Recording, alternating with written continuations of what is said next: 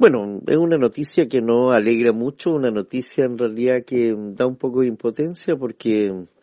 es una cámara hiperbárica que llegó entre 2003 y 2014 y nunca pudo funcionar, nunca pudo ser utilizada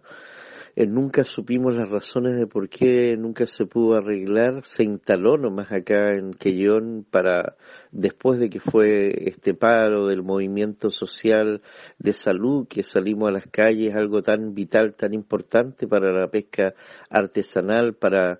para el mal de presión que tenemos que velar por, por todo lo que eh, los trabajadores de aquí al sur de Quellón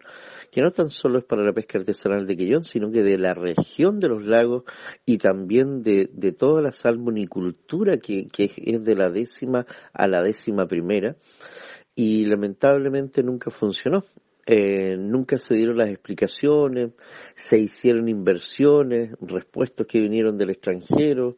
técnicos que vinieron a verla, pero nunca prestó la utilidad que debió eh, realizarse con esa inversión de más de 100 millones de pesos.